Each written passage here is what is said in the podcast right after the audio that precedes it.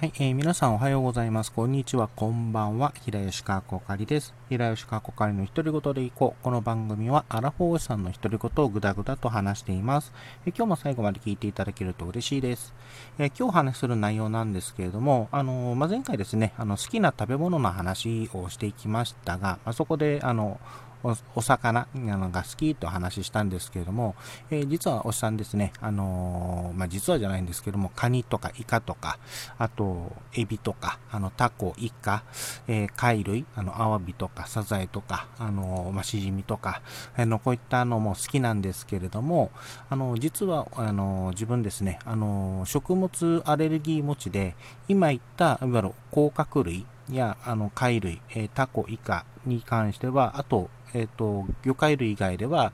えっ、ー、と、ナスと、あの、卵に関しては、アレルギーを持っています。ですが、あのー、まあ、それでも少しずつ取って、あの、摂取して、なるべくその発症をしないように、あの、心がけて摂取しているんですけども、今回はそのお話をしていきたいなと思います。えー、そのためですね、あのーアレルギー症状を、まあ、食物アレルギーを持っている方は、あのえー、なんだろう、摂取の仕方などによっては、まあ、すぐアレルギーが出たりすることもありますし、あの摂取の仕方によってはやはり命に関わるという部分のお話にもなっていきます。あの自分のお話、これから話すのはあくまで自分の体験談とか経験的になお話であるので、もしあの食物アレルギーの方が、あの、聞いてらっしゃったら、あの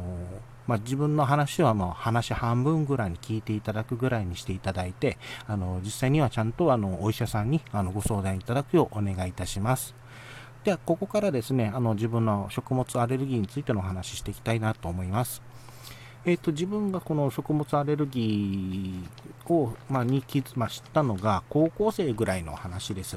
あの、確か健康診断か何かで、あのー、その時に、に、あのー、食物アレルギー持ってるねって言われて、で、その時に今、先ほど言った甲殻類、えー、貝類、タコ、イカ、えー、ナス、えっ、ー、と、卵、あと多分キウイ、キウイも、あの、持ってるんじゃないかな。今は多分大丈夫なんですけれども、あの、昔目を腫らしたことがあったので、あの、多分こっちもアレルギーなのかなと今考えれば思うんですが、そしたあの、アレルギーを持っていると、あの、診断されました。で、その時に、そのお医者さん、あその時に、あの、診断したお医者さんが、あの、少量でいいので、あの、その、タコとかイカとかそういうのを取っていくと、あの、改善することがあるの、ああるよって言われたので、あの、それを、まあ、あの、信じてじゃないんですが、あの、実行するようになりました。えー、具体的には本当に、まあ、あの、最初は、あの、取る量を本当に少なくして、あの、取っていくようになったと。あの、いう感じですね。あちなみにあの、おっさん、その、アレルギーの反応としては、あの、ある一定数、あ一定量の、その、食物を取ると、あの、喉が痒くなるっていうタイプでした。あの、それでも、なんだろう、例えば、カニ、イカとかの場合だと、あの、えっ、ー、とね、普通のお寿司に出てくる、あの、握りの、あの、刺身、あの、握りに出てくる、あの、エビとか、ぐらいだったら、まあ、あの少しあ、ある程度取っても大丈夫ですし、あのなんだろう、えっと、エビ、あエビの天ぷらとか、そのあたりも、あの、普通に、例えば1本とか、あいえエビの天ぷらだったら、例えば1本とか2本ぐらいだったらいけるんですね。ただ、あの、エビの尻尾とか、あの、殻に、あ殻を取ってしまうと、この発症する、あの、喉が痒くなる、あの、確率っていうのが上がるっていう、えー、感覚になります。あとあの、おもし、面白かったっていうわけではないんですが、あの、エビせんあるじゃないですか。あの、薄く伸ばしたあの、エビのせんべいですね。あれを、一、あの、一袋、だいたい10枚ぐらい入ってたのを、あの、一人で平ら、平らげた時に、あのーまあ、ちょっと喉が痒くなったっていう経験もしたので、あ、こういうことでもちゃんとあのアレルギーって発症するんだっていうあのことを知りました。で、あとですね、あのー、一番怖かったのが、あのー、エビ、えっ、ー、と、伊勢、昔ですね、あの、伊勢エビの、あの、スープ、あの、味噌汁だったかな？もう伊勢エビがドーンと1匹入ってて、あの入ってる、あの、料理というか、を、あの、出さ、出されてですね、あの、漁師さんの、あの、料理、漁師さんが出してくれた、あの、伊勢海老のスープ、すんごい美味しかったんで、あの、すんごい美味しいんですけれども、あの、美味しそうに見えたんですが、あの、スープ一口飲んだだけで、あの、ダメでした。えー、この時は、あの、本当に喉がす、もうすぐに痒くなって、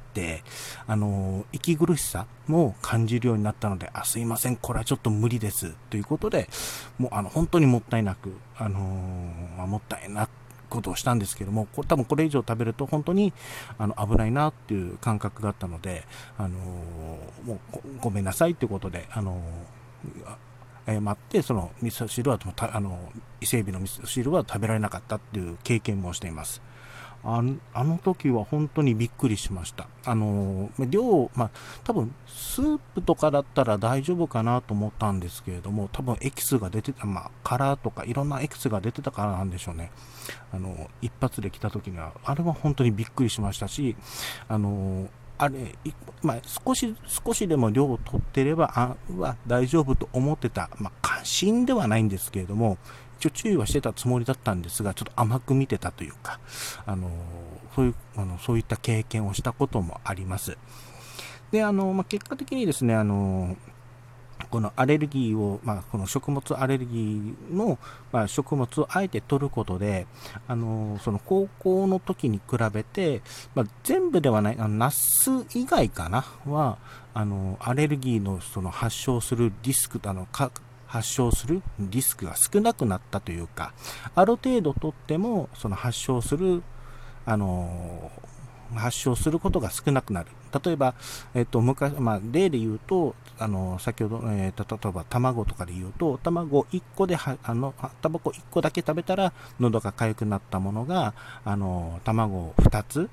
とか、あの、普通に、あの、例えば卵1個で、例えば、え卵焼きとか目玉焼きとか作って食べたら発症するものが、例えば2つ、3つぐらい使っても、あの、発症しなくなったとか、そういった感じ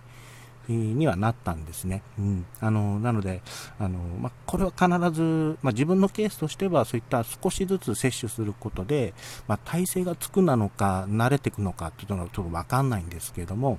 あの、アレルギー、食物アレルギーっていうのは若干緩和するあのようにはなりました。でも、あの、ナスはダメで、あの、例えば、麻婆ど、麻婆豆腐とかに、あの、ナスとか入ってる場合ありますけれども、あれも、えっ、と、多分、一、えっ、と、1人分食べるともう出るかなぐらいなので、ナスに関しては本当に食べるときは、には本当に気をつけてるという感じです。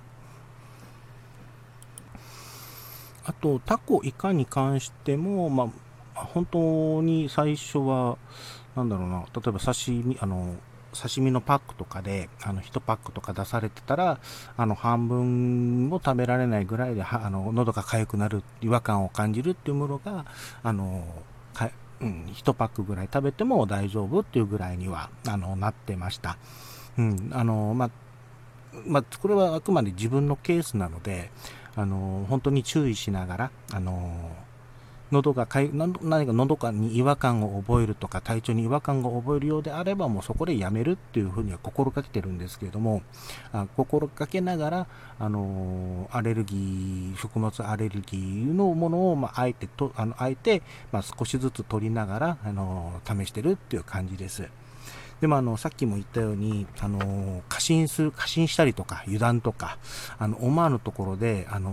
アレルギーの症状というのがバンと出てきて、えそれが、あの、場合によってはちょっと命に関わるとか、あの、に、関わるリスクというのもあるということも、あのまあ、自分的には経験しているので、なので、あの自分のケースが、あのま、これが正しいですとは絶対言えないんですね。本当に、あれはえっ、ー、と、さっきの、まあ、先ほどの繰り返しになりますけれども、あの、伊勢海老の、あの、味噌汁で一発でアレルギーが出た時には、本当に、まあ、驚きととも同時に、あ、これ本当に、あの、なんだ、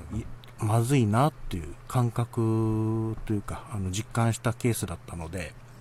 あの、必ず、まあ、自分の方はあの少しずつ取りながらあのアレルギーとは付き合ってはいるんですけれども本当にあの、まあ、この、えーと、人によっては本当にアレルギーっていうのはちょっとその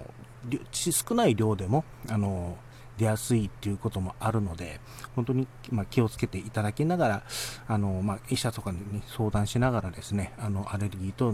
どうにかま付き合っていただければなという、えー、感じです。まあ、付き合っていただければなというか、まあ、自分のケースがあったので、ちょっと今回、あの、せっかくなのでお話ししていきました。あとは、あれですね、あの、アレルギーを持っ食物アレルギーを持っている人に無理やり、その、食べ物を、あの、あげるってことは本当にやめましょう。あの、本当に怖いです。あの、人、あの、うん、人によっては、ちょ、ほんとしたちょっとした量で、あの異変を起こすということもあるので、本当にそこのあたり注意していただ、気をつけていただければなと思います。はい。えーでは、今回はこれでお話を終わりたいと思います。えー、お相手は平石川子会でした。最後まで聞いていただいてありがとうございました。それではまた。